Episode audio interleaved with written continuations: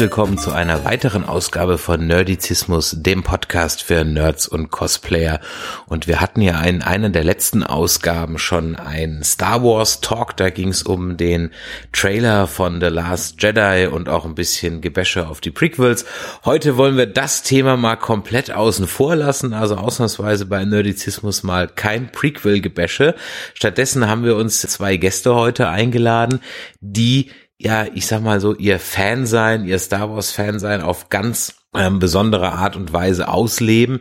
Sie drehen nämlich einen Fanfilm und wenn ihr unseren Blog eifrig verfolgt, dann wisst ihr ja auch, dass wir doch durchaus immer wieder den ein oder anderen Fanfilm posten und auch sehr angetan sind, ob der immer, immer besser werdenden Qualität dieser Filme. Was vor vielleicht 10, 15 Jahren noch teilweise im Bereich des Fremdschämens war, ist ja heute doch wirklich sehr professionell geworden. Und äh, zwei Macher wollen wir euch heute mal vorstellen. Sie sind vom Projekt, ja, kann man es vielleicht Projekt nennen, da werden sie gleich noch was dazu sagen, bantapudu.de und mit mir sind also der Andreas und der Helge. Hallo. Hm, hi Chris, grüß dich. Hi Chris. Hallo. Ja, wie immer bei euren Gästen, bevor ihr euch dann selber ein bisschen vorstellt, was ihr denn bei dem Projekt Bantapudu macht und was genau euer Vorhaben da ist und wie weit ihr schon gediehen seid und äh, schon in, im Fortschritt seid, fragen wir natürlich immer erstmal den Nerdfaktor ab. Also lieber Andreas, was ist denn dein Nerdfaktor von eins bis zehn? Mein Nerdfaktor würde ich jetzt mal so einstufen bei 6,25. und ähm, ja, bin halt so ein Casual Sci-Fi-Fan. Also ich bin jetzt nicht unbedingt auf Star Wars festgenagelt, aber ähm, so, so, Sci-Fi ist, ist so mein Ding und da äh, freue ich mich immer drüber und da bin ich auch nicht unbedingt äh, äh, halt nur in eine Richtung unterwegs. Okay. Und äh, Helge, wie sieht's mit deinem Nerdfaktor von eins bis zehn aus? Ähm, ja, ich äh, würde meinen Nerdfaktor nicht so wahnsinnig hoch einschätzen, muss ich sagen. Ähm, also ich bin nerdig, was die Musik angeht und äh, natürlich auch was die was die ersten drei gerade, also vier, fünf, sechs der Episoden angeht, aber würde mich jetzt da nicht in einen Topf mit den wirklichen Freaks werfen. Okay, jetzt erzählt doch mal ein bisschen was über euer, euer Filmprojekt Descendants of Order 66. Andreas, vielleicht erzählst du mal ein bisschen ganz grob, worum es geht und wie ihr auf die Idee gekommen seid. Ähm, also grundsätzlich geht es eigentlich, wie der Titel schon sagt, um die Nachkommen der Order 66. Und äh, zwar wurden die Jedi halt während der Order 66 quer durch die Galaxis versprengt und unser Protagonist ähm, wird auf einen einsamen Planeten, äh, den verschlägt auf einen einsamen Planeten und äh, dort gründet er eine Familie und hat dann auch einen Sohn und äh, dieser Sohn gerät dann später in die Fänge des Imperiums. Das eigentlich nur so als kurzen Anriss zu der Story die sich äh, immerhin zwischen Episode 3 und Epi Episode äh, 4 über rund 20 Jahre erstreckt. Das ist allerdings die gesamte Vorgeschichte. Der eigentliche Film später spielt wenige Tage vor Episode 4. Äh, angefangen hat das Ganze im Jahr 2006, eigentlich aus so einer reinen Urlaubsidee heraus, wo ähm, unser äh, Produzent, der liebe Lars, äh, im Urlaub in Tunesien einen kurzen Stopp dann halt in den Originalkulissen gemacht hat, hat ein paar Aufnahmen vor Ort getätigt, ist dann mit diesen Aufnahmen im Koffer wieder nach Hause geflogen, hat sich das Ganze zu Hause am Fernseher angeschaut und hat dann gemerkt, wow, das wirkt doch schon richtig Star Wars mäßig und ist dann einfach noch einen Schritt weitergegangen, hat sich dann mit äh, zwei Freunden zusammengesetzt, hat sich dann selber ein paar Kostüme gebastelt, nochmal einen Urlaub in äh, Tunesien buchend, sind sie dann darunter geflogen und äh, haben dann die ersten Aufnahmen vor Ort einfach gemacht, um so einen kleinen 10-Minuten-Film äh, zu produzieren. Mehr war ursprünglich gar nicht geplant. Und wie es dann immer so ist, explodiert es irgendwann hinten raus. Ne? Richtig, ganz genau. Ja, die ersten Bilder gingen um die Welt und auf einmal bildete sich ein äh, Riesennetzwerk von Kostümbauern, von äh, äh von Musikern, von äh, 3D-Animateuren und so weiter. Und äh, die Möglichkeiten wuchsen, auch die Begehrlichkeiten wuchsen. Und äh, ja, gut, ähm, wir wir, wir bekommen auch immer noch wieder neue Angebote, irgendwelche neuen Sachen zu machen, aber auch ähm, irgendwann so nach, ja, 2006 haben wir angefangen, 2017 haben wir jetzt, also nach mehr als zehn Jahren, muss man da auch jetzt mal irgendwann Deckel drauf machen und sagen so, wir sind jetzt auch mal langsam fertig, wir, die Geschichte ist rund, die Story ist rund, äh, wir werden zum Schluss knapp eine Stunde 48 Laufzeit haben, das ist so momentan der Stand, den ich habe. Und ähm, ja, das ist so jetzt das Ding, wie es sich halt im Laufe der Zeit entwickelt hat. Wie viele Leute sind denn dann äh, insgesamt dann daran beteiligt? Jetzt von der Postpro und auch Schauspieler. Und äh, wo habt ihr denn die ganzen Schauspieler hergekriegt? Also wie gesagt, die haben sich dann übers Internet gemeldet, die Schauspieler. Die waren dann halt äh, teilweise von der Five O First oder äh, sonstige ambitionierte äh, Jäger und Sammler in dem Bereich. Habt ihr ein Casting wie, gemacht oder kann jeder mitmachen? es, es war eine Zeit lang so, dass, dass jeder, der irgendwie mit einem coolen Kostüm um die Ecke kam, äh, glaube ich, dann halt auch seine Szene dann im Film bekommen hatte. Und so äh, zum, zum späteren Zeitpunkt war es dann schon relativ fokussiert, wo dann halt auch äh, die, die Story weiter ausgearbeitet war. Mhm. Und, ich, und so. Ja. Ich frage aus dem Grund, weil ein, ein häufiger Grund bei Fan, also sagen wir es mal so, die Stellen, bei denen, wo ich bei Fanfilmen aussteige, ist meistens dann die, wenn irgendwie ein ja untalentierter Mitvierziger dann auf die Schiffsbrücke kommt und sagt, Captain, wir haben ein Problem. Ich glaube, der Warp-Antrieb funktioniert nicht mehr. Oh, hm, da müssen wir mal schauen. Da können die ja. Tricks oder sonst irgendwas noch so gut sein. Sorry, ich bin raus, ja. Ähm, und das ist ja das, was, was ich gerade bei den letzten Fanfilmen, die wir bei uns auf dem Blog so hatten, waren, die waren wirklich auch, wo man echt sagen muss, das war halt vielleicht, vielleicht auch lieber kurz und dafür halt gut, als eine, eine Geschichte erzählen, wo man einfach sagen muss, dafür reicht's halt hinten raus nicht. Und wie habt ihr euch denn, habt ihr euch da Einschränkungen gegeben oder habt ihr gesagt, nee, komm, Spaß an der Freude und volle Stoff auf, äh, auf, auf alles, was uns einfällt und wo wir Lust drauf haben. So, letzteres ist genau die richtige, der richtige Ansatz. ähm, wir haben wirklich nicht großartig gecastet oder geschaut, dass wir da professionelle Darsteller haben oder so. Äh, wir reden jetzt von unseren Hauptdarstellern, äh, von einem äh, Gymnasiallehrer und einem Allgemeinmediziner. Und die können ja auch vielleicht gut schauspielen. Äh, Herr Doktor, wie gut. steht's um mich? Ja, wir leben Richtig. noch lang genug. ich bin Arzt und kein Metzger. Ähm, nee, also das, das ist tatsächlich äh, ein Argument, das, das lasse ich auch gelten, dass diese schauspielerische Leistung ähm, zu wünschen übrig lässt, also das, was die Sprache angeht. Aber da ähm, wir jetzt schon so weit fortgeschritten sind und schon sehr, sehr viele an Feintuning gemacht haben, äh, lässt mich da sehr, sehr positiv auf die ganze Sache schauen, weil äh, die darstellerische Leistung war anfangs äh, in der einen oder anderen Situation schon etwas fragwürdig.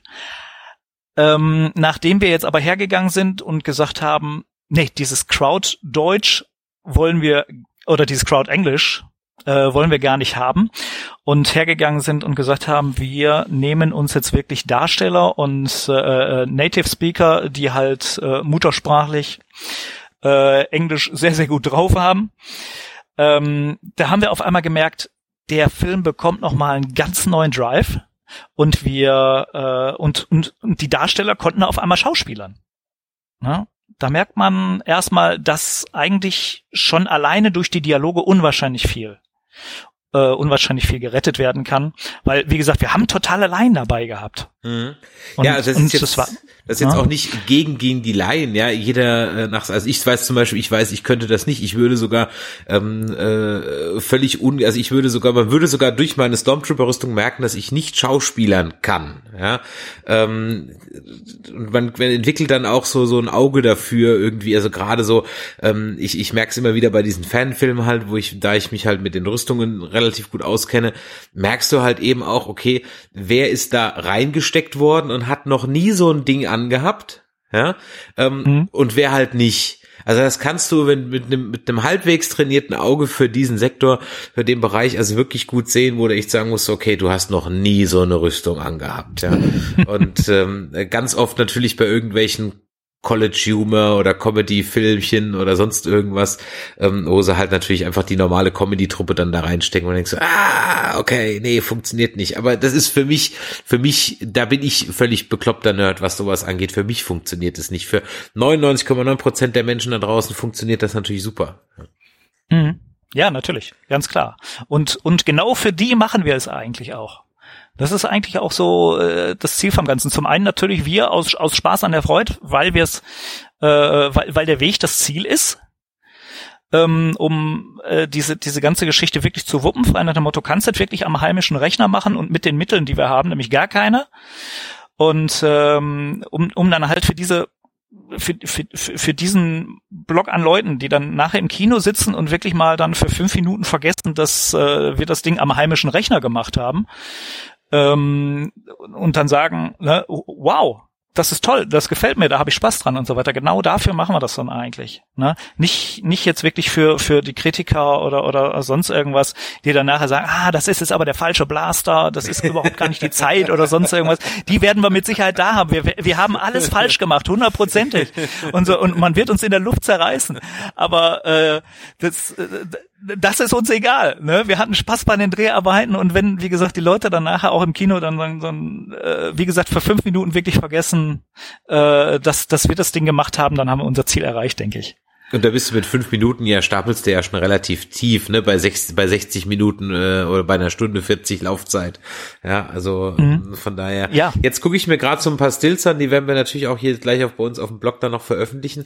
Das heißt, ihr habt auch in Tunesien gedreht und ihr wart auch ja. am Koma See. Unter anderem ja. Wir waren in äh, ähm, Malaysia waren wir, äh, Guatemala sind Aufnahmen gemacht worden, China, Hawaii. Also wir waren schon ziemlich weit unterwegs irgendwie. Das hat ja fast schon James Bond Niveau, ja. Und definitiv, definitiv. Ähm, aber äh, das sind dann teilweise wirklich nur Fotoaufnahmen, die während des Urlaubs gemacht wurden oder sowas, die dann aber auch wirklich an, an Original-Locations dann gemacht wurden. Und ähm, ich weiß jetzt nicht, äh, ob du das Bild vom von dem Strand da hast und so weiter. Das war dann auch während des Urlaubs war das dann entstanden. Da wurde ganz einfach Kostüm eingepackt, äh, die Waffe in 23 Teile zerlegt, die man dabei hatte, weil am Zoll hast du da immer Spaß mit, wenn du wenn du dann Blaster dann irgendwie im Koffer hast. Und äh, das ist natürlich eine spannende Geschichte und äh, das ist ja das ist dann halt auch wirklich das, was es ausmacht, dass es teilweise an den Originalschauplätzen äh, produziert wurde, dann aber auch nicht mit einem riesen technischen und logistischen Aufwand, sondern da, da waren dann drei Leute, die haben eine kleine HD-Kamera dabei gehabt und dann wird da geschossen, ne? Und da wurde dann auch mal locker auf irgendwelche Drehgenehmigungen gepfiffen. Guerilla-Fanfilm-Shooting. Genau so ist es eigentlich. Dann kann man ja auf eurer Webseite sich auch hier die ganzen Locations in dem Grunde genommen mal anschauen, also wo ihr, was ihr als Yavin 4 genommen habt, was ihr als Tatooine genommen habt, als Kashyyyk und so weiter. Und ihr dreht auch in einem Sternzerstörer, beziehungsweise ihr habt einen nachgebaut. Ja, Richtig, ganz genau. Da haben wir aber auch äh, Glück gehabt. Wir ähm, haben ganz gute Kontakte zum Fanfilmprojekt Tiderium, was äh, wo es jetzt halt sich ergeben hat, dass ähm, man mit denen zusammen halt für Dreharbeiten diesen Sternzerstörer bauen konnte. Und das war dann also so eine Gemeinschaftsproduktion zwischen diesen beiden Projekten. Und äh, ja, dann hat sich glücklicherweise ergeben, dass man eine alte Halle, die eigentlich abrissreif war, in München für eine gewisse Zeit lang überlassen bekommen hat. Da wurde dann halt ähm, jede Menge Arbeit reingesteckt. Also ich glaube, es waren irgendwie so um die 4000 Stunden, die da äh, reingesteckt wurden. Natürlich wurde da auch Geld in die Hand genommen, weil das Material muss ja auch irgendwo beschafft werden. Und äh, ja, dann baut man sich dann halt einen eigenen Sternzerstörer, also zumindestens die Gänge. Und äh, wer hat das Set danach äh, behalten dürfen und hat es jetzt im Keller aufgebaut? ähm, das Filmfigurenmuseum in München-Gladbach, der liebe Thomas Manglitz, äh, hätte es sehr, sehr gerne gehabt. Das Problem an der ganzen Geschichte war, äh, wie gesagt, diese Hallen sollten abgerissen werden. Und ähm, die waren halt auch schon relativ baufällig in Anführungszeichen und sehr der durchnässt. Und ähm, ja, das ganze Ding ist nachher irgendwann zerschimmelt und äh, fiel dann auseinander und war dann einfach nicht mehr zu gebrauchen. Also es war sehr, sehr schade. Ja, Eigentlich wurde dann mit der Halle zusammen abgerissen. Okay, Ja. ich war mal bei dem 501. Member zu Besuch, als ich da auf Gästeklo war, da hat der äh, das komplette kleine Gästeklo im Todesstern-Design ausgekleidet gehabt. Mhm. Inklusive metallener äh, Kloschlüssel. Ähm, so hatten wir eigentlich auch ursprünglich mal angefangen. Die ersten Szenen, die wir mal gedreht hatten, waren in einem äh, eh- ehemaligen, ich sage jetzt mal Kinderzimmer in Anführungszeichen, ohne da jemanden zu nahe treten zu wollen. Und äh, das, das war tatsächlich so. Da hatten wir auch äh, die Möglichkeit, äh, vor Ort zu drehen. Aber wie gesagt, es war halt sehr, sehr klein. Und wo wir dann halt diese Hallen zur Verfügung gestellt bekommen hatten, das war dann natürlich, äh, ja, besser geht nicht. Wenn ihr sagt, ihr seid im Prinzip einmal rund um den Globus, okay, die sag ich mal, da hast du Urlaub gemacht, hast halt noch ein paar ähm, Fotos und Aufnahmen dann nebenher gemacht. Aber du hast ja richtig gesagt, solche Sets kosten ja auch Geld und äh, komplett ohne geht's nicht. Wie habt ihr das finanziert? Hat jeder einen Zehner in die Kaffeekasse geschmissen oder habt ihr Crowdfunding gemacht oder wie lief das? Oder wie läuft es immer noch? Ich meine, ihr arbeitet ja immer noch dran. Ja, sagen wir mal so, also äh, solche Investitionen wie jetzt zum Beispiel dieses Set, das sind natürlich einmalige Geschichten und äh, wie es damals explizit war, kann ich jetzt auch nicht sagen. Ich war äh, selber beim Bau nicht dabei. Ich bin äh, ja mehr in der Post-Production angesiedelt und ähm, soweit es mir bekannt war, wurde dann einfach privates Geld in die Hand genommen und äh, ja, dann wurde das Zeugs gekauft, was benötigt wurde. Es waren so insgesamt 4000 Euro. Und ähm, ja, da wurde dann einfach mal ein Urlaub ausgelassen. und äh, ja, dann äh, marschierte man in den Baumarkt, holte sich dann Rigipsplatten, Ständerwerk und dann ging das los. Ne? Und äh, so ist es jetzt eigentlich auch noch. Das heißt, wenn wir äh, irgendwas machen, machen wir das eigentlich äh, für, für Spaß an der Freude setzen uns äh, setzen unsere Zeit ein. Das ist eigentlich so das, was wir wirklich machen können. Und äh, das war's. Ne? Und andernfalls äh, rausspringen tut dann vielleicht mal das eine oder andere Bier, was wir uns gegenseitig ausgeben. Rausspringen soll natürlich auch, ich sag mal, äh, kein Gerichtsverfahren am Ende. Wie macht man Ja. das bei so einem Fanfilm mit den Rechten? Wird das großzügig von, also ich weiß von Lucasfilm oder andersrum, ich weiß es nicht, aber das, das war immer so, der Usus Lucasfilm hat sehr viel durchgehen lassen. Jetzt ist Lucasfilm ja Disney. Wie sieht's denn da aus? Hat das, hat das nochmal im Prozess des Films noch mal was geändert? Also es ist der reine Glauben an die Macht. und Ähm, und, und wir beten tagtäglich, dass uns die Anwälte von Lucasfilm wirklich nicht auf die, äh, auf die Finger hauen. Äh, grundsätzlich ist es aber so, ja, es ist, es ist ja eigentlich äh, eine ganz klare Sache. Es wäre eigentlich eine Urheberrechtsverletzung. Ähm, aber Lucasfilm sagt da auch äh, relativ offen, wo kein Kläger, da kein Richter. Das ist, äh, das sind so Aussagen, die uns auch mal zugetragen wurden und von daher äh, hoffen wir, dass das denen oder dass es Disney nicht irgendwann mal so übelst aufstößt, dass sie dann wirklich sagen von wegen nee Freunde bis hierhin und nicht weiter, ähm, weil grundsätzlich ist es verboten. Das ist, das ist schon mal eine, eine ganz klare Gibt's, Sache. gibt's Fälle, wo äh, jemand übers Ziel hinausgeschossen ist? Fällt dir was ein oder gibt's das eigentlich gar nicht? Im Star Wars Universum ist mir keiner bekannt. Mhm. Na, ähm, weil ähm, äh, Star Trek, da hat's ja jetzt nun mal so einen Präzedenzfall gegeben. Aber das lag ja auch, glaube ich, daran, dass sie auch, dass sie ja wirklich Schauspieler, auch ehemalige Star Trek Schauspieler engagiert hatten. Das war ja dann nochmal eine ganz andere Hausnummer gewesen. Ich, mir fällt gerade der Name nicht ein, aber Mhm. ähm, die hatten ja. Ja. auch wirklich, glaube ich, den Tuvok-Schauspieler und, und noch so drei, vier andere, glaube ich. Äh, Richtig, ganz genau. Das engagiert. war ein bisschen, das war ein bisschen zu viel, muss Ja. man ganz ehrlich sagen. Und äh, da kann ich auch dann die Produzenten oder beziehungsweise die Studios verstehen, dass sie dann irgendwo sagen, kommt, jetzt ist mal, jetzt ist mal gut. Ähm, also so, soweit uns bekannt ist, solange es No Profit ist. Also das heißt, solange wie kein Geld fließt, ist es okay und es wird geduldet. Immerhin äh, die Fanfilm Awards werden ja von Lucasfilm auch regelrecht äh, praktiziert. Äh, auch wenn sie jetzt nicht unbedingt unsere Liga sind mit äh, fünf Minuten Laufzeit und äh, äh, relativ äh, starr vorgegebenen Richtlinien. Ähm, aber ich, ich denke mal, nö, solange wir da keinen Reibach mitmachen und äh, auch äh, gerade hier so der, in Deutschland der GEMA nicht unbedingt auf die Füße treten, äh, sollten wir eigentlich relativ safe sein. GEMA ist auch ein gutes Stichwort, denn du hast ja, wie du mir vorhin gesagt hast, im Vorgespräch deinen äh, John Williams mitgebracht. Ja, nämlich den, den Helge. Vielleicht holst du den Helge doch mal kurz ähm, auch mal äh, ans Mikro, damit er mir ein bisschen was über die Musik erzählen kann. genau, richtig. So, da ist der Helge. Grüß dich. Hi. Ich habe mit dem Andreas jetzt schon viel über, sag ich mal, das Making-of gequatscht, an welchen äh, Locations ihr wart und so weiter. Und jetzt sind wir über die rechte Frage auch ein bisschen auf die Frage gekommen, ähm, beziehungsweise solange ihm die GEMA nicht auf die Füße tritt.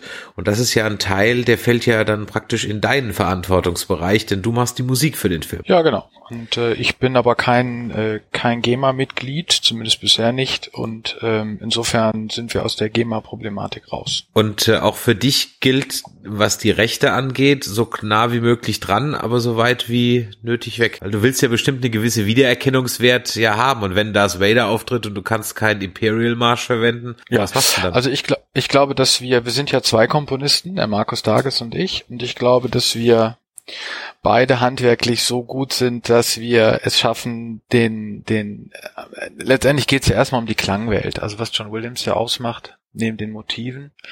Das ist dieses Klangidiom. Es klingt halt nach einem vollorchestral, nach vollorchestraler Musik. Also man erkennt ja schon an der am, am Klang in der Regel, was es für ein, was es für ein, für ein äh, Komponist ist. Zumindest das bei John Williams ja oft der Fall.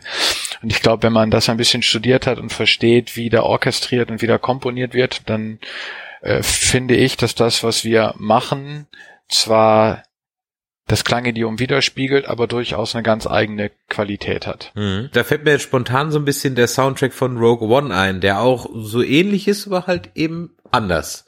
Kann man es ungefähr ja. damit vergleichen? Oder hast du dir den angehört ähm, und gedacht so, ja, das ist, so mache ich das auch, oder bist du dafür eh sowieso schon viel zu weit und eigentlich fast fertig? Ich sagte ja, der Markus und ich, wir gehen da, glaube ich, auch ein bisschen unterschiedlich ran, was sehr schön ist. Ähm, ich habe zum Anfang wirklich ganz stark, ganz klassisch nach John Williams komponiert. Das heißt, es ist alles rein orchestral, da ist überhaupt kein elektronische, äh, kein elektronisches Instrument drin. Das könnte auch wirklich so vom Orchester gespielt werden. Und das ist das, was gerade in der heutigen Zeit schon diesen, diesen Klang und, und diesen, diesen ganzen Klangkörper Körper, den John Williams hat, einzigartig macht. Dazu kommt sicherlich auch noch Stimmführung im Holz und im, im Blech. Das ist schon besonders. Ähm, das heißt, da würde ich sagen, bin ich schon ein bisschen anders als Rogue One unterwegs.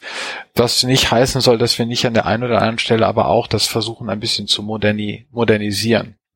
Aber ich glaube, dass wenn man das hört, ähm, man sehr schnell, eigentlich nach wenigen Sekunden hört, ja, das ist typische John Williams Musik. Ich glaube, das, äh, dem wird man schon, äh, das wird man schon sehr schnell merken. Dann würde ich sagen, hören wir doch an der Stelle jetzt mal eben kurz rein.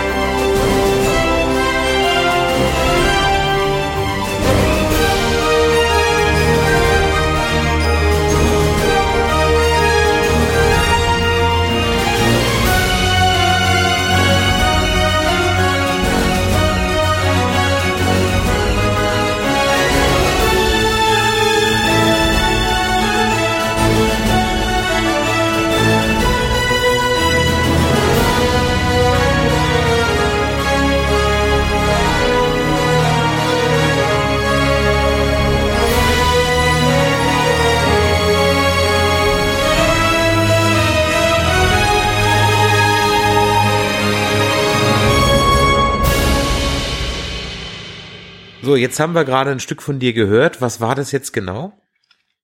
Das war das Thema für die Rebellen, ähm, was halt jetzt so als erstmal als Musterthema komponiert ist und was dann in verschiedenen ähm, Abwandlungen auch im Film verwendet wird. Das heißt, du hältst dich ja im Grunde genommen dann auch an Themen, die äh, der John Williams ja, ich sag mal, aus der Wagner-Musik übernommen hat, die Leitmotive. Da arbeitest du dich auch im Grunde genommen dran ab, ohne dass ich das jetzt negativ meine. Das heißt, jeder ja, Charakter ja, genau. kriegt nein, seinen nein, Sinn, nein, kriegt sein Thema und äh, ja, jede nicht Fraktion jeder Charakter, hat ihr Thema. aber ja. Nicht jeder Charakter, aber ja, die Fraktion schon. Wir haben, wir werden natürlich ein Hauptthema, ein Main-Theme haben. Wir werden was für die Rebellen haben. Wir werden was fürs Imperium haben ähm, und noch so zwei, drei andere, andere Themen. Das gehört auch einfach in diese, in dieses, äh, in diese Klangwelt dazu. Das ist natürlich auch für einen Komponisten sehr spannend. Ähm, das ist natürlich auch was, was mich sehr, sehr gereizt hat, mal mit solchen Motiven zu arbeiten. Das heißt, du bist auch sonst Komponist hauptberuflich oder machst auch du diese Komponiererei jetzt nebenher? Du bist eigentlich irgendwie Musiker im Orchester oder? Genau. Nee, ich bin schon hauptberuflich Komponist. Ähm, habe sehr viel Videospiele gemacht. Okay. Und aber auch, auch ähm, natürlich ein bisschen Film und TV. Und ähm, ja, bin wie viele andere aber auch mehr so wie die Jungfrau zu diesem Projekt gekommen, also wie die Jungfrau zum, zum Kinder und fand das einfach spannend zu sehen, mit welchem Enthusiasmus hier Leute so, so einen Film machen. Äh, mich hat das total geflasht, als ich den, die ersten Bilder gesehen habe und gedacht, das gibt's ja gar nicht. Diese Hingabe, äh, das spielt überhaupt keine Rolle, ob da, ähm, ob da die Schauspieler nun äh, top top ausgebildet sind oder nicht. Das wird hier alles mit so viel Liebe und Enthusiasmus wettgemacht, dass ähm, dass ich halt mich einfach beworben habe auf den auf den Score und gedacht habe, das ist für mich eine gute eine gute Fingerübung, mal so einen ganz klassischen Score zu komponieren. Ähm, und ich wäre da gerne ein, ein Teil von und hatte dann Glück genommen zu werden. So muss man das, glaube ich, schon sehen. Jetzt erinnere ich mich an eine Aussage, die vom Bully Herbig ist, als er den Schuh des Manitou gemacht hat. Und ich glaube, es ist im DVD-Kommentar, im Audiokommentar, wo er sagte, er ist so froh, dass er einen großen Teil des Budgets abgezwackt hat und in ein echtes Orchester gesteckt hat, anstatt irgendwie alles aus dem Synthesizer rauszuholen, weil das am Ende den Production Value des Ganzen so unglaublich nach oben ge gezogen hat. Jetzt Hast du Zugriff auf ein Orchester oder wie macht ihr das? Oder sind inzwischen die, die, die Synthesizer so gut, dass man es eigentlich fast gar nicht mehr merkt? Die Synthesizer nicht, aber die, die Libraries, also die, die, die Werkzeuge, mit denen man heute arbeitet, sind schon sehr, sehr gut, aber sie können kein Orchester ersetzen. Ähm, es gibt gewisse Dinge, die kann man sehr gut inzwischen elektronisch machen. Es gibt andere Dinge, die kann man nach wie vor nicht elektronisch machen. Wir sind ähm, im Moment so weit, dass wir, wir haben ja auch schon mit dem, mit, mit Blechblasorchestern ähm, gearbeitet. Wir haben äh, schon Solostimmen einzeln aufgenommen, also Celli, Geigen. Ähm, wir möchten das natürlich auch mit, mit dem Orchester wirklich einspielen. Wir werden sehen, wie weit uns das Budget trägt, aber der, ähm, also kompositorisch lässt, die, die Komposition lässt es durchaus zu, dass wir das komplett mit dem Orchester dann auch einspielen. Und im Moment drehen wir alle Räder, um das auch zu realisieren. Wenn du es dann irgendwie noch in der Tonhalle in Düsseldorf machen kannst, dann ist wahrscheinlich dein Glück perfekt.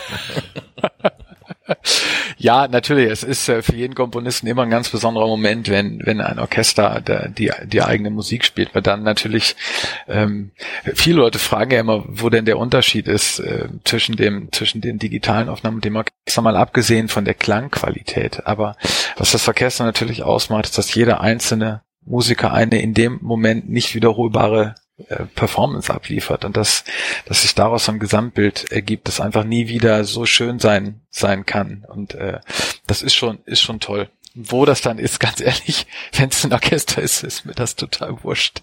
Nee, verstehe ich. Ich war vor, vor Jahren auf dieser ähm, Star Wars Konzertreihe gewesen in Oberhausen, mhm. glaube ich, war. Mhm. Und mhm. Ähm, hatte erste Reihe Karten und ich sagte, das bläst dich weg. Ja, ja, ja, also das, ja, ja, das, das, ja. das haut dich einfach dermaßen um. Das war wirklich, also. Aber es ist für uns auch, für uns auch schwierig, weil die heutigen Hörgewohnheiten im, im Kino das klassische orchestrale Scoren ja eigentlich überholt haben.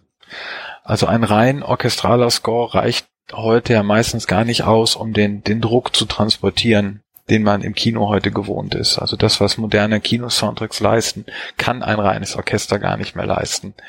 Ähm, insofern ist es auch hier eine ganz, ganz spannende, für uns ein ganz spannendes Erlebnis, also das trotzdem so druckvoll zu machen und den Klang so zu machen, dass zum einen man hört, okay, das ist, das ist ein klassisches Orchester, das ist John Williams. Auf der anderen Seite muss das aber so viel Druck haben, dass der Zuhörer nicht enttäuscht ist im, im Kinosaal. Ja, ich glaube, so ein Fanfilm, das hatte ich auch beim Andreas gerade eben schon gesagt, steht und fällt auch, es ist eigentlich seit bei YouTube-Videos auch, ein schlechtes Bild verzeihen die meisten, schlechten Ton verzeiht kaum, kaum einer. Ja? Und ja. ich glaube, da kann man auch, ähm, wenn du da wirklich ein einen hochwertigen Soundtrack lieferst, kann man da, glaube ich, sehr, sehr viel Visuelles wieder wettmachen. Vor allem dadurch, dass ihr ja auch noch zusätzlich mit den ikonischen Star Wars Geräuschen ja sowieso noch so eine eigenartige oder eine einzigartige Soundteppich zaubern können. Ja, äh, Musik kann meiner Erfahrung nach keinen schlechten Film gut machen. Ähm, aber sie kann einfach eine, eine zweite Ebene hinzufügen. Und das ist natürlich genau das, was John Williams einfach perfekt macht. Er erzählt eine, eine Geschichte unter dem, unter dem Bild und er lässt Figuren auftauchen. Das ist ja gerade der, der Sinn der Motivtechnik. Er lässt Figuren auftauchen in Momenten, wo sie gar nicht im Bild sind. Er hat also erzählt den, den Subtext. Und das ist, äh, das ist ja das wahnsinnig, wahnsinnig Spannende daran. Und äh, was halt an Musik dann immer nochmal besonders ist, ist, dass es das Einzige aus dem Film ist, was auch ohne den Film konsumiert werden kann. Das mhm. ist natürlich so. Ähm, wobei ich doch das immer spannend und schwierig finde, denn Musik wird nicht, nicht für die CD geschrieben. Musik wird für den Film geschrieben. Das, was wir an, an Filmmusik dann hinterher auf der CD zu Hause hören, ist in der Regel alles nochmal nachorchestriert und nachaufgenommen, um dann als, als, auch als konzertantes Werk zu funktionieren. Das ist natürlich nicht unser Hauptaugenmerk. Mhm. Äh, wir, wir machen den Film und dann muss die Musik im, im Film funktionieren. Und das ist was ganz, ganz anderes. Das sind nochmal, nochmal zwei Paar Schuhe. Also das eben gehörte Rebellenthema ist jetzt das, das auskomponierte Rebellenthema. Wie es dann im, im Film genutzt wird, an welchen Stellen, in welchen Längen, wie akzentuiert, mit welcher Instrumentierung, mit welcher Orchestrierung, das ist nochmal eine ganz andere Frage. Mhm. Ich glaube, dann hören wir zum Abschluss für deinen Teil nochmal in ein Stück rein. Was kannst du uns jetzt noch so hören? Hast du, die Rebellen haben wir gehört, hast du die Imperialen auch schon fertig? Dann, genau, dann kommt natürlich das Imperium. Gut, dann hören wir uns das eben auch mal an.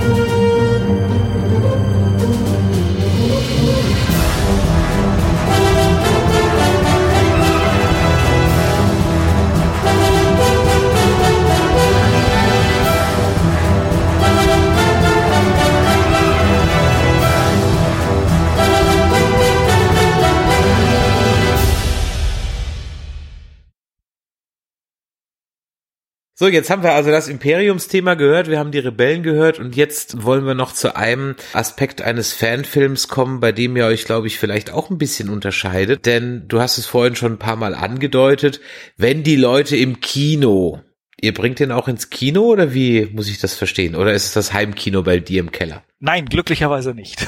Es ist tatsächlich ein Kino, äh, wo wir eine Premiere machen werden es ist mindestens ein Kino. Ähm, und zwar wird das in München äh, stattfinden. Da haben wir schon die Zusage von einem Kinobetreiber, der tatsächlich gesagt hat, okay, wenn ihr fertig seid, seid, dann zeigen wir das hier. Und äh, ja, das ist auf jeden Fall so äh, der Plan, dass wir da drumrum eine Riesenparty machen werden und äh, die Zeit dann da genießen werden. Und wenn es sich dann halt noch ergibt äh, und sich noch mehr Kinos anbieten und ich sag mal, da sind die einen oder anderen schon auch äh, so aus dem Schatten mal auf uns zugetreten und haben dann gesagt, oh, das klingt interessant, was ihr da macht. Ähm, würden wir auch gern zeigen. Dann ähm, wird es mit Sicherheit auch dazu kommen, dass wir nicht nur in München, sondern halt auch äh, im, im, im Ruhrgebiet oder halt auch in anderen Kinos in der Republik die ein oder andere Vorführung äh, dieses Films dann geben werden können. Ja, und vor allem, was du auch nicht außer Acht lassen darfst, die ganzen Conventions. Äh, richtig, ganz genau. Das bietet sich dann natürlich dann zusätzlich auch noch an, das auf den Conventions zu zeigen. da hast du nochmal ein ganz anderes. Publikum. Ich weiß es, als wir unseren Nerd Talk mit Tommy Krabweis hatten, der also im Grunde genommen auch erzählt hat, dass sein äh, Film Mara und der Feuerkelch im Kino nur so semi gut gelaufen ist, was gar nicht mal an dem Film liegt, äh, sondern wahrscheinlich einfach, weil die Leute irgendwie so deutsche Fantasy nicht zusammengebracht haben. Das Ding aber auf den Conventions läuft wie Bolle, ja, und er im Prinzip kistenweise die Bücher und die DVDs verkauft, ähm, da drauf, weil jeder, der ihn da gesehen hat, sagt, unglaublich. Ähm, Profit dürft ihr natürlich nie machen, also wird's gespendet.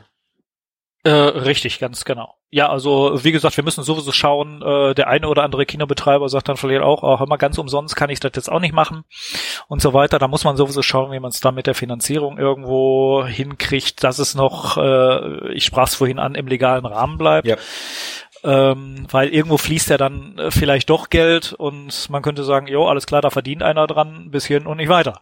Ja, ja. Und das ist natürlich genau das, äh, wo wir aufpassen müssen und halt auch immer auf den Goodwill der Kinobetreiber angewiesen sind, dass sie sagen von wegen, nee, komm, hier, äh, ne, den Abend, den, den gönn ich euch oder den, den spendiere ich euch. Ne? Und was weiß ich, wenn er dann halt noch äh, mit, mit Popcorn und Cola dann halt sein Auskommen irgendwo äh, hat, dann äh, ist, ist das insoweit okay. Mhm. Was habt ihr euch denn, also was steht als nächstes an? Wie lange glaubst du, braucht die ganze Geschichte noch? Wir haben uns ein äh, Ziel gesetzt, auf jeden Fall, ähm, bis wann wir fertig sein wollen also ob wir es schaffen werden, ich kann es nicht genau sagen. Fakt ist auf jeden Fall, es ist nicht mehr lang und es liegt äh, auch noch, ja, ich würde mal sagen, innerhalb eines Jahresradiuses. Und äh, was zu tun ist, es ist ein Berg. Es ist ein riesen Berg an Arbeit noch zu tun, wenn ich mir das Ganze mal so anschaue. Wir Aber Dreharbeiten sehr, sehr sind alle viele, abgeschlossen. Äh, Dreharbeiten sind alle abgeschlossen, wobei wir auch sagen müssen, äh, wir sagten ja vorhin Guerilla-Filme machen, wenn sich uns noch was anbietet, wird da vielleicht auch nochmal zugegriffen. Äh, es könnte sein, dass tatsächlich noch ein, zwei Shots nachgedreht werden, obwohl wir eigentlich schon längst fertig sind. Ähm, aber dann ist auch äh, wirklich Schluss, weil äh, wir werden alle nicht jünger. Man kann ja, zwischen klar, den ersten Szenen. Ja, natürlich, klar, aber ja, ja stimmt, hast vollkommen recht, über so einen langen Zeitraum. Ja ja. Richtig, ja, ganz genau. Die Haare werden weniger, das heißt also, der, bei der einen oder anderen Einstellung musst du dem Darsteller schon mal, äh, was weiß ich, wenn er dann vor zehn Jahren in Tunesien rumgerannt ist und jetzt nochmal irgendwie aus einer Tür rauskommt oder sowas, dem musst du schon Lappen um den Schädel wickeln, ja, damit du nicht siehst, dass die Haare weniger werden. Ja. Das ist so. Und äh, ja, äh, wie, wie gesagt, ähm, äh, fertig werden, ja, der Berg ist äh, immens. Also wenn ich mir das so angucke, was hier tatsächlich noch sehr, sehr vieles äh, zu tun ist. Wir sind momentan äh, mit sehr, sehr vielen 3D-Animationen. Da, da sind wir auch nur ein sehr, sehr kleines Team. Ähm, wir sind ja in der Post-Production eigentlich roundabout zehn Leute eigentlich. Und äh, wenn man sich das so, also auf die gesamte Laufzeit anschaut, also wir hatten summa summarum, unterm Strich werden es nachher so um die 500 Leute sein, die im, im äh, in den Endcredits dann genannt werden. Und äh, aber wirklich, das ist so im Laufe der Zeit gewesen. Und äh, ja, unterm Strich wirklich so diese dieses Feintuning, das ist wirklich nur so ein ganz kleiner Ganz kleiner Kreis. Du hast das 3D gerade angesprochen. Welche Zugeständnisse muss man denn oder musst du machen, wo du sagen kannst, okay, das würde ich gerne machen, das kann ich nicht realisieren? Oder nicht so realisieren, dass es für dich befriedigend aussieht? Mhm Gut, das ist jetzt äh, so eine Frage des, des persönlichen Geschmacks eigentlich. Es, ähm, also ich bin, ich bin auch bei der, äh, bei diesem gesamten Projekt. Ähm, ich habe 2009 angefangen und äh, ich habe gemerkt, durch dieses tägliche Arbeiten mit dieser Materie und so weiter, du wächst dadurch. Du wächst richtig dadurch.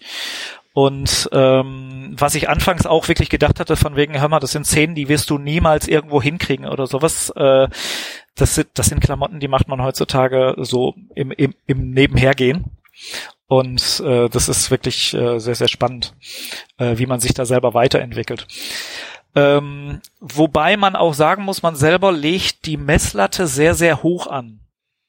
Die Erwartungen, die den allgemeinen Kinobesucher, wo du ja sagtest, diese 90 Prozent, äh, die sich, ähm, die, die sich da gar nicht so drüber aufregen würden oder sonst irgendwas, wenn das eine oder andere nicht perfekt ist, ähm, diesen, diesen Level zu erreichen, ist wohl gar nicht so schwer und wir haben sehr, sehr viel äh, auch in der Richtung schon geschafft, wo, wo die Bilder auch wirklich sehr, sehr zufriedenstellend sind.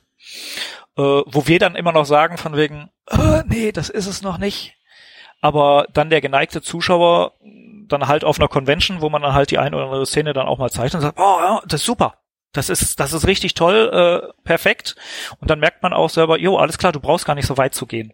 Mhm. Und das mhm. ist dann halt auch dieser, dieser Lerneffekt. Außerdem kannst du ja immer noch eine Special Edition rausbringen, ja. Äh, natürlich, ganz klar. ähm, hast du jetzt, wo du sagst, du bist dann auch an dir selber, äh, oder man wächst dann auch, habt, habt ihr dann auch gesagt, okay, komm, den Raumschiff-Shot von vor fünf Jahren, den machen wir jetzt nochmal neu, weil das geht jetzt nicht mehr. Ja. Oder das kriegen wir jetzt besser hin. Ja, ganz klar es ist, ist so gewesen, die eine oder andere Geschichte habe ich äh, persönlich nachgearbeitet. Äh, es gibt Sachen, da, da packt man dann halt aber auch nicht nochmal neu an und so weiter. Ähm, weil es, es läuft einem ja auch die Zeit weg. Ne? Mhm. Und äh, irgendwie, äh, ja, ne? wir wollen selber die Premiere noch erleben. und Ne? Und wir wollen dann nicht irgendwie eine zweite Generation dann heranziehen, die halt den Film für uns dann irgendwann mal fertigstellt. Das soll es nicht sein. Und äh, nee, also von, von daher muss man auch ähm, es ja, ich sage immer, ähm, es, es ist ein, ein schweres Los loszulassen. Und äh, manche Szenen muss man einfach mal, äh, das waren die Kinder, dann lässt man die einfach so. Ja. ja und da muss man die einfach laufen lassen. Ja. Das ist. Das ja, Mensch, ähm, das war schon mal auf jeden Fall ein interessanter Einblick. Ich glaube, jetzt sind wir, wir hatten uns ja auf der SaberCon in Gladbach kennengelernt und verfolgen das Projekt ja sowieso seitdem mit äh, anderthalb Augen und sind gespannt äh, auf das fertige Produkt. Ähm, jetzt kannst du an der Stelle aber trotzdem noch mal ein bisschen Fremdwerbung machen und mal sagen, was sind denn so Fanfilme, wo du sagst, wow, nicht schlecht. Das, äh, wenn wir so das hinkriegen, äh, da wäre ich, wäre ich schon zufrieden mit. Was finden so, egal ob jetzt kurz oder Langfilm, wo du sagst, die waren richtig gut. Äh, es gibt andere Fanfilme, ich habe gar keine Zeit, sowas zu gucken. Nein, äh, Spaß beiseite. Es, es, es gibt wirklich, es gibt wirklich tolle Fanfilme. Ähm, ich, ich sag mal, dieses, dieses Fanfilmtum an sich ist ja entstanden irgendwie mal aus der Thematik heraus. Äh, die Kiddies kaufen sich ein Laserschwert und äh, rennen damit lustig durch den Wald und hauen sich da Zeugs um die Ohren. Ähm, da gibt's natürlich diese, diese Massen von und so weiter. Das ist natürlich klar, das ist äh, dieses, dieses Allerweltzeugs und so weiter, aber wirklich richtig gut gemachte. Äh, jetzt auch aus der doch schon relativ professionellen Sicht, wie, äh, wie ich mal behaupte, wie ich sie jetzt auch inzwischen entwickelt habe, ähm, gibt's nicht allzu viele. Ähm, einer, der da jetzt zu erwähnen wäre, wäre jetzt der ähm, dieser Han Solo-Film. Okay. Ähm, dieser, dieser fünf Minuten, frag mich jetzt nicht genau nach dem Titel. Gucken wir nach ähm, und verlinken es in den Show Notes, ja. Jo. Ähm, was natürlich ähm, sehr imposant war, war der Darth Maul Film, mhm. der äh, sehr stark gehypt wurde. Ähm, wobei äh, da jetzt bei ähm, Schauspielschülern oder besser gesagt bei bei äh, jungen Leuten von der die von der Filmschule kommen von ja, von Fanfilm zu sprechen ist, ist in Ordnung, aber wie gesagt, dann halt, äh, dass, dass da natürlich was Hochprofessionelles rauskommt was sehr, sehr imposant ist und so weiter, äh, äh halte ich dann, wenn es so eine Abschlussarbeit ist von so einer Filmschule, für selbstverständlich irgendwo eigentlich. Äh, aber wie gesagt, da hat mir die Story sehr, sehr gut gefallen und so weiter. Da, es, es gibt sehr, sehr viele Filme, hm. die, äh, die toll sind. Bist du froh, dass du nicht bei Star Trek gelandet bist? Oder würdest du auch, hättest du auch einen Star Trek Fanfilm gemacht? Puh, hm, macht genauso Spaß, denke ich mal. Aber aber das Universum, weiß ich nicht, keine Ahnung. Man, man, ich, ich glaube, man ist ein bisschen mehr eingeschränkt. Bei bei Star Wars geht mehr. Habe ich das Wenn Gefühl. du jetzt ja, echt, glaubst du? Ich, ich würde sogar fast sagen, es ist umgekehrt, weil du dich im, im Zweifel ähm, bei, Star, bei Star Trek immer mit einer Zeitreise retten kannst.